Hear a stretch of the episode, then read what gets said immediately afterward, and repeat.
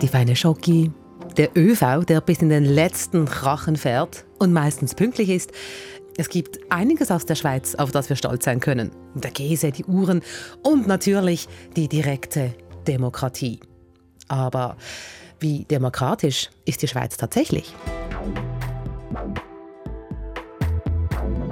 Es ist eine Geschichte, die gerade viel zu reden gibt. Im Kanton Basel-Stadt könnte bald eine Minderheit über eine Mehrheit bestimmen, weil dort immer mehr Menschen leben, die keinen Schweizer Pass haben und darum nicht wählen und stimmen dürfen. Basel sei damit nicht allein, sagt die Politologin. Die Grundproblematik ist, dass die Stimmbevölkerung immer weniger mit der Wohnbevölkerung übereinstimmt und diese Entwicklung wird weitergehen, übrigens schweizweit, nicht nur in Basel-Stadt, außer die Mitbestimmung wird geöffnet. Darüber hat SRF berichtet und das hat viele Fragen und Diskussionen ausgelöst. Wie machen es die anderen? Also gibt es Länder, in denen Ausländerinnen und Ausländer sich politisch beteiligen dürfen? Und gibt es spannende Beispiele aus der Schweiz? Es gibt ja Kantone und Gemeinden, in denen auch Menschen ohne Schweizer Pass mitreden dürfen. Diese Fragen, die klären wir jetzt. Das ist News Plus. Ich bin Rina Telli. Salut zusammen. Schauen wir zuerst nach Basel. Dort beginnt unsere Geschichte. Eine Geschichte, über die SRF im Radio und online berichtet hat. Eine Geschichte, die viel zu reden gegeben hat. Und die geht so.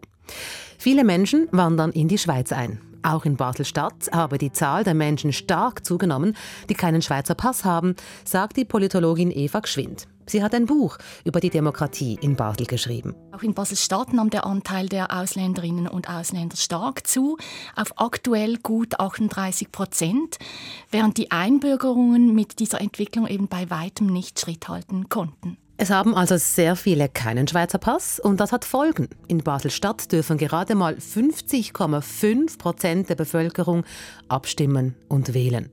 50,5 Prozent. Diese Zahl, die fährt mir ein, weil ich mich frage, was denn das für die Demokratie bedeutet, wenn nur gerade knapp die Hälfte mitbestimmen darf.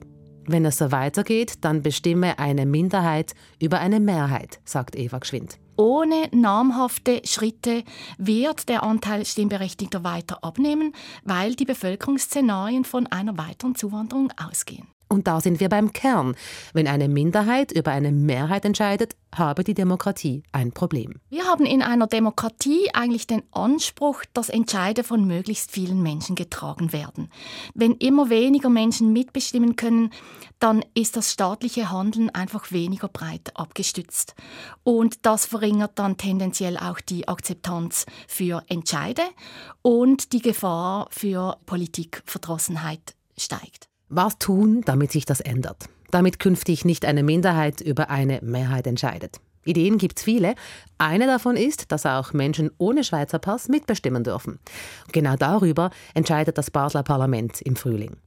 Den Artikel dazu in der SRF News App haben viele kommentiert, zum Beispiel Christian. Er schreibt, wie steht es denn damit in anderen Ländern? Wer hat denn noch eine solche Regelung?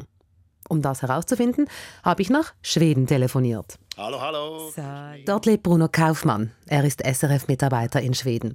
Außerdem hat Bruno verschiedene Projekte im Zusammenhang mit Demokratie und Mitbestimmung geleitet. Bruno ist in dem Thema also ein Experte. Und in Schweden, da dürfen AusländerInnen mitbestimmen.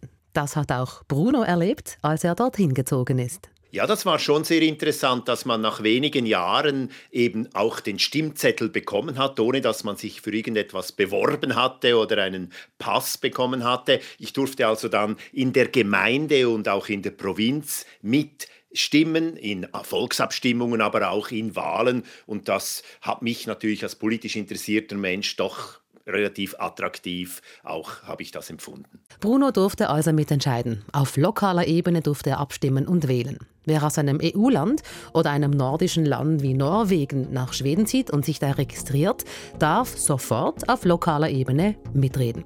Wer nicht aus der EU ist, darf das alles nach drei Jahren, also auf lokaler Ebene stimmen und wählen. Bruno darf heute in Schweden auch auf nationaler Ebene mitreden, weil er mittlerweile den schwedischen Pass hat. Wenn wir in der Schweiz über Stimmrecht für Ausländerinnen und Ausländer sprechen, dann höre ich von GegnerInnen ähm, die Befürchtung, überstimmt zu werden. Passiert das in Schweden? Ja, ich würde sagen, das ist eine Befürchtung, die in den letzten Jahren eher zugenommen hat, weil eben diese problematischen Gebiete, die zum Teil auch als Ausländerghettos bezeichnet werden, dass äh, Befürchtungen es gibt, dass dort zum Teil auch auf Stimmempfang gegangen wird, dass Menschen, die eigentlich nicht verstehen, um was es geht, zu irgendwelchen Wahlaktionen äh, bewogen werden. Da gibt es durchaus solche Befürchtungen, aber sie spielen natürlich im Ganzen gesehen eine doch geringere Rolle, weil der Ausländeranteil Anteil in Schweden eben gerade auch, weil viele sich einbürgern, auch wiederum eher geringer ist als in anderen Ländern in Europa. Also dass dort die Integration eigentlich doch über dieses Eingangsstimmrecht funktioniert. Aber es ist klar, dass es immer wieder Diskussionen gibt, wie weit eben Menschen, die nach Schweden kommen, wie schnell eben auch mitbestimmen dürfen. Ich würde sagen, letztlich ist es ja doch sehr stark davon abhängig, wie interessiert, wie engagiert man ist,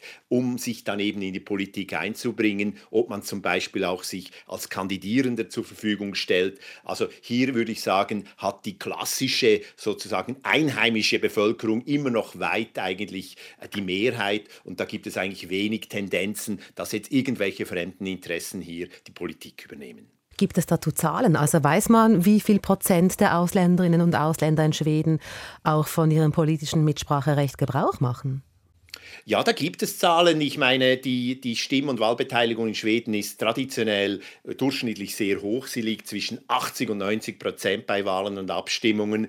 Aber bei den, äh, äh, so, bei den Menschen, die eben nicht über den schwedischen Pass verfügen, die also nur auf lokaler und Provinzebene stimmen, da äh, liegt die Stimmbeteiligung bei knapp 50 Prozent, also doch unter äh, dem Durchschnittswert aller.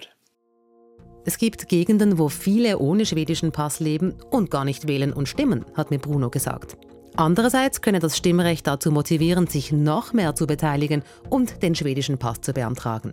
Das würden vor allem Leute tun, die nicht aus der EU seien. Was macht denn das Stimmrecht für Ausländerinnen und Ausländer mit dem Gefühl der Zusammengehörigkeit? Also sind die Menschen in Schweden näher zusammengerückt wegen des Ausländerstimmrechts?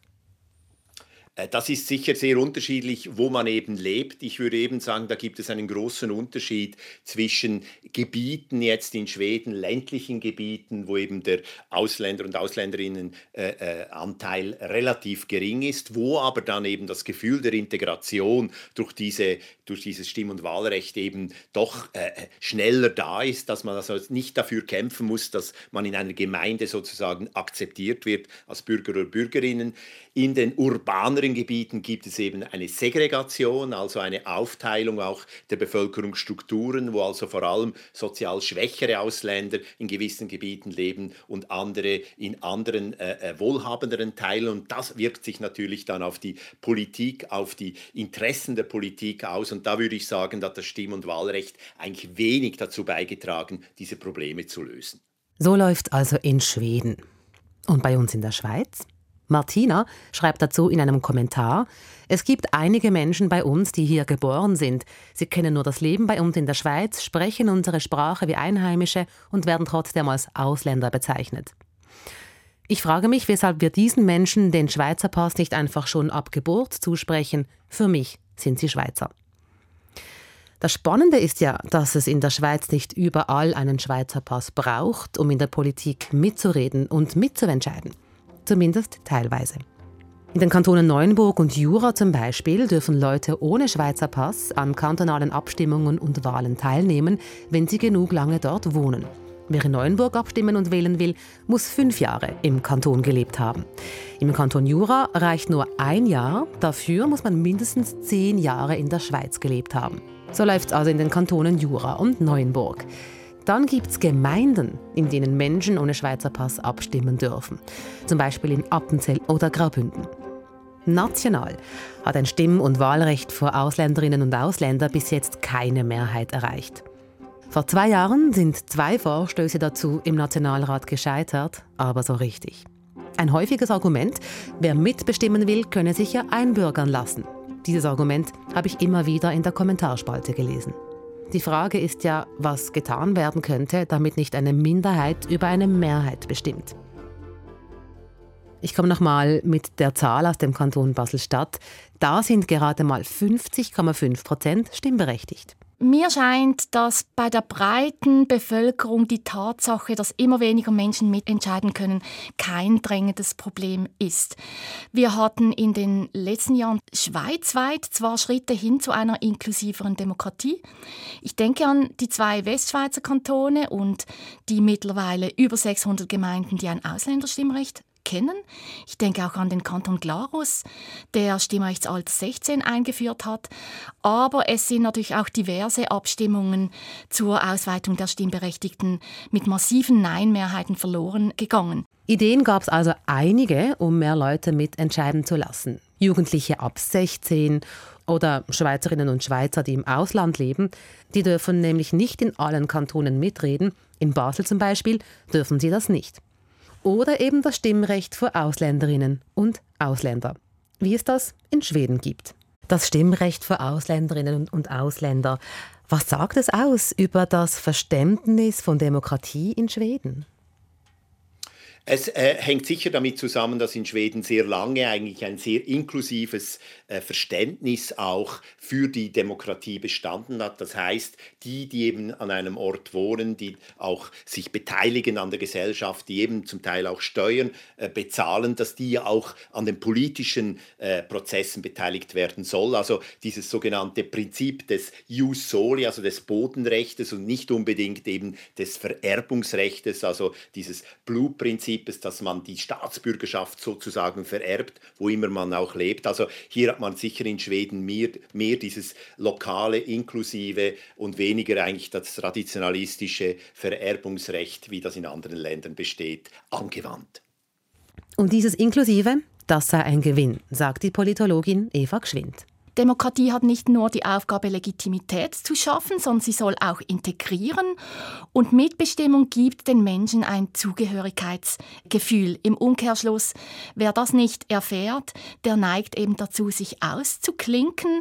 Das ist aber nicht im Interesse des Staats oder auch der äh, Gesellschaft. Wir beklagen ja heute schon ein abnehmendes Politikinteresse. Das war's für heute mit News Plus. Mit recherchiert haben Can Külarcigil und Lea Saga. Produziert hat die Folge Lukas Siegfried. Ich bin Rina Telli. Falls euch News Plus mega gefällt, dann teilt doch diesen Podcast per WhatsApp mit Leuten, bei denen ihr das Gefühl habt, dass sie sich auch dafür interessieren könnten. Ihr könnt auch uns eine WhatsApp schicken, falls ihr Feedback habt.